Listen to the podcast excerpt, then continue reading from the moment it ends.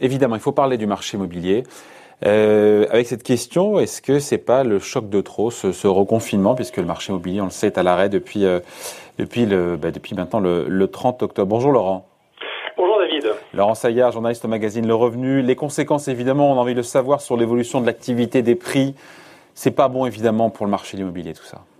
Non, effectivement. Alors, euh, pour, rappeler quand même effectivement le, point de départ, comme vous l'avez dit, euh, le marché est à l'arrêt depuis le 30 octobre.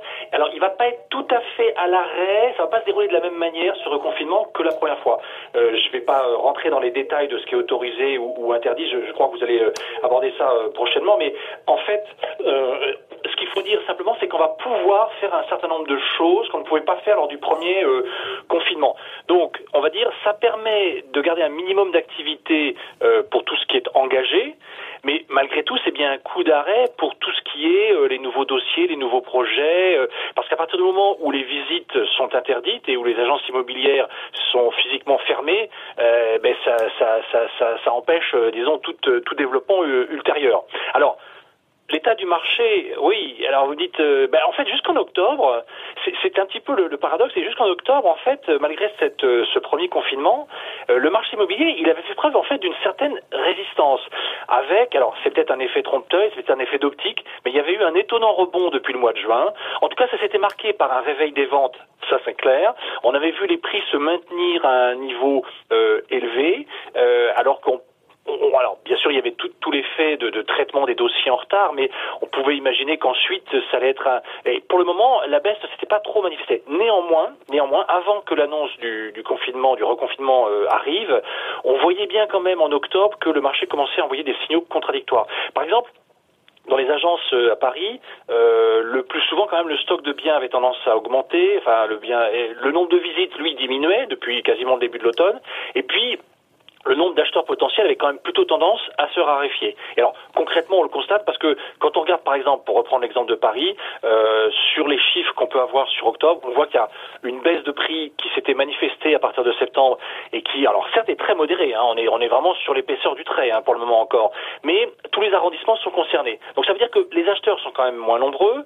Ils sont plutôt prêts à retarder leur projet parce qu'ils espèrent peut-être aussi un recul de prix. Ils voient le marché évoluer plutôt en leur faveur.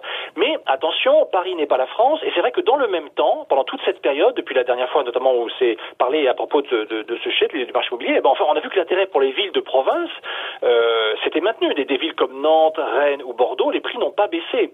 Euh, et même de façon anecdotique, parce que bon, on en parle souvent, mais c'est quand même assez marginal. Hein, euh, les achats de résidences dans les zones rurales, bon, qui étaient jusque-là totalement délaissés, il y en a eu. Par des gens qui effectivement sont en quête de changement de, mode de vie après l'expérience du confinement, mais ça reste quand même marginal, plutôt anecdotique, et a priori on peut penser quand même que la récession économique qui nous touche euh, a quand même limité ces, ces développements. Et l'impact sur les prix, on se dit quoi pour le coup? Alors, si on regarde, ce, on va dire, les, les, plus récentes données, alors on peut en avoir notamment avec euh, l'Observatoire Meilleurs Agents, qui est un agrégateur euh, en fait de, de, de données. Qu'est-ce qu'il nous dit sur euh, sur la totalité du mois d'octobre? Bah, Il confirme, il confirme une relative stabilité des prix dans les plus grandes villes, hein, c'est-à-dire autour de 0%, avec effectivement un repli mensuel pour, donc là c'est du court terme, un repli mensuel pour Paris à moins 0,6 et Toulouse et Bordeaux à moins 0,7%. Alors ça, c'est des villes qui manifestaient effectivement les, les, les premiers signes de de, la pression euh, baissière euh, euh, depuis septembre.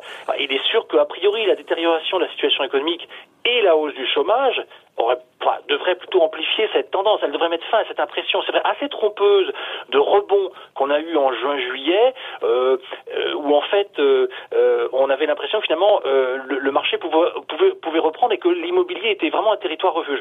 Il y a quand même la, le manque de confiance des ménages dans l'avenir, hein, parce que l'épidémie se, se, prolonge et donc ça, ça, ça, limite quand même la volonté de poursuivre des projets immobiliers. Il faut dire en plus que le contexte est très différent, parce que l'hiver n'est pas la période quand même la plus propice aux projets immobiliers, contrairement euh, au, printemps. Euh, Laurent, on se dit que ces problèmes sont passagers ou cette fois-ci l'immobilier va peut-être ne, bah, ne pas s'en remettre, ne pas s'en relever. Alors, euh, oui, grande question. Ce qu'on peut Ah dire oui. en tout cas, c'est que bon, c'est clair que le reconfinement est une mauvaise nouvelle hein, Mm. pour la filière immobilière, mais c'est surtout sa durée en fait qui va dé- déterminer l'impact réel. Si on est parti sur quatre semaines, qui est la, la- la première hypothèse, bon, ben ça fait un mois de plus d'activité perdue euh, pour euh, l'immobilier qu'on a déjà perdu deux dans l'année.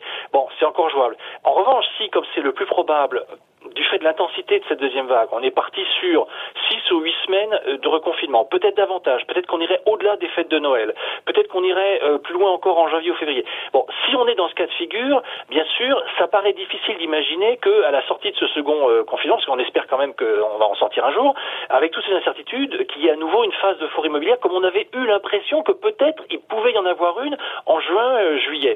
Alors, si on reprend toujours cet outil que nous donnent meilleurs agents, bon, on voit bien qu'ils avaient eux envisagé une baisse modérée des prix en septembre-octobre, hein, très modérée, hein, entre 0 et 1% hein. Mais là, eux, ils s'attendent eux aussi, franchement, à une phase de repli plus marquée. Alors, ils ne la chiffrent pas et je crois que effectivement c'est très difficile de de, de, de, de, donner vraiment euh, de voir quelle, quelle va être l'ampleur mais on, raisonnable parce que surtout parce que dans les hypothèses maintenant on parle même d'une troisième vague hein, de l'épidémie. Donc c'est sûr que dans ce cas-là ce sont des facteurs qui sont pas euh, favorables. Ce qui est sûr alors je vais pas m'engager vous allez dire je vais pas prendre de gros risques mais ce que je peux vous dire aujourd'hui et ça c'est sûr c'est que la dynamique positive sur les ventes et les prix qui prévalait encore en début d'année. Hein. Vous vous rappelez, hein, David, en début d'année, on craignait la surchauffe des prix.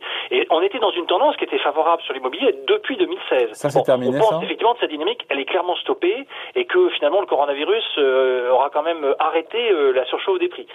Mais au-delà, au-delà, euh, tout va dépendre effectivement de la durée euh, de cette, euh, de, de ce reconfinement. Alors, je peux quand même vous dire, euh, je sais que vous allez me poser la question. Alors, bon, je pense qu'on est quand même reparti par rapport à ce que je vous disais il y a quelques mois. À un moment ou à un autre, le repli de 5 à 10 des prix, on, va le sentir. Pour le moment, il n'est pas encore euh, tangible parce que vous savez comme moi que l'immobilier n'est pas aussi liquide. L'impact sur les prix ne se fait pas aussi vite que euh, les, les actions en bourse. Ça prend un minimum de temps. Mais on peut quand même légitimement penser, même si euh, euh, l'économie va être pas autant en panne que ça a été en fait du 17 mars au, au 11 mai, que euh, bah, l'immobilier va pas pouvoir échapper en fait à, à la panne de l'économie euh, et à son très fort ralentissement euh, dans les prochaines semaines. Ouais. Conclusion, alors on dit quoi? Bah, conclusion, il y a quand même des forces de rappel. Faut pas, on peut pas être non plus être trop optimiste. Trop, pardon, trop pessimiste. pessimiste. Il y, a, il y a oui, on peut être trop pessimiste. Il y a quelques éléments d'optimisme, c'est-à-dire que bon, la pierre reste une valeur refuge, hein, c'est clair. Euh, en plus, elle s'est, euh, enfin, ce, ce placement dans la pierre, il s'est un peu enrichi. Euh, enfin, en tout cas, il a enrichi ses atouts avec la crise sanitaire, parce que la dimension de protection, euh, au sens d'un logement confortable qui, euh, qui apporte une protection physique, notamment contre le virus, elle a été renforcée. Donc, il y aura toujours ce soutien-là. Il y aura toujours aussi le soutien de la Banque centrale européenne Ben oui. qui va maintenir des taux d'intérêt très bas. Le dernier baromètre de Crédit Logement CSA montre qu'on est à 1,21% en moyenne. Euh, donc, c'est-à-dire on reste sur le plateau bas. hein, et donc, ça veut dire que, alors bien sûr, les banques vont resserrer l'octroi de crédit, elles vont refuser plus de dossiers, mais on reste quand même dans des conditions d'emprunt extrêmement favorables. Donc, il y a des forces de rappel, mais on peut tabler sur une baisse des prix. euh, euh, pour le moment, j'irai pas au-delà de 5 ou 10%, parce que euh, à cause de ces forces de rappel, le marché, en tout cas, va certainement euh, se restreindre. Alors, pour répondre à votre question, bah, c'est peut-être pas le bon moment de s'engager dans un euh, projet immobilier tout de suite. Déjà parce que ça va être compliqué, euh, vous pourrez pas visiter les biens, euh, vous pourrez pas voir physiquement euh, euh, les gens ou les lieux.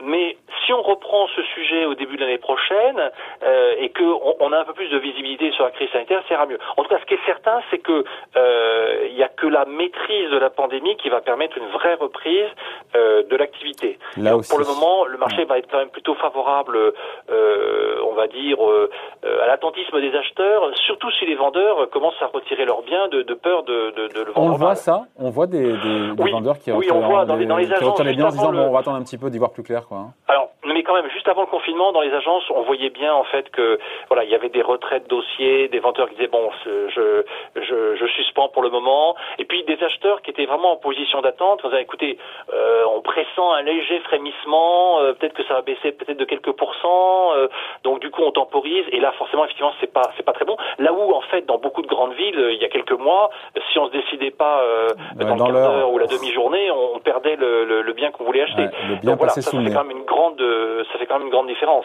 Bon, euh, on se quitte là-dessus. Laurent, le- la couverture évidemment du revenu de cette semaine. Alors, il y a quand même quelques dossiers brûlants sur lesquels on revient, notamment la prochaine assemblée générale de, mardi prochain du 10 novembre pour Unibail Rodamco. On avait Christophe Cuvillier qui était sur notre plateau mercredi. Voilà, et vous avez eu l'invité qu'il fallait là-dessus, à mm. savoir est-ce qu'il faut, est-ce que cette augmentation de capital est la bienvenue ou pas?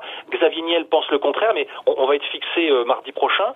Alors sinon, on revient aussi sur le sujet, on va dire, des rapprochements, des OPA, des fusions qui, malgré la crise sanitaire, ben, continuent. Alors, bien sûr, on, les plus connus dont on parle, c'est LVMH euh, et Tiffany, euh, euh, c'est, mais il y en a d'autres, hein, et, d'autres en cours aussi.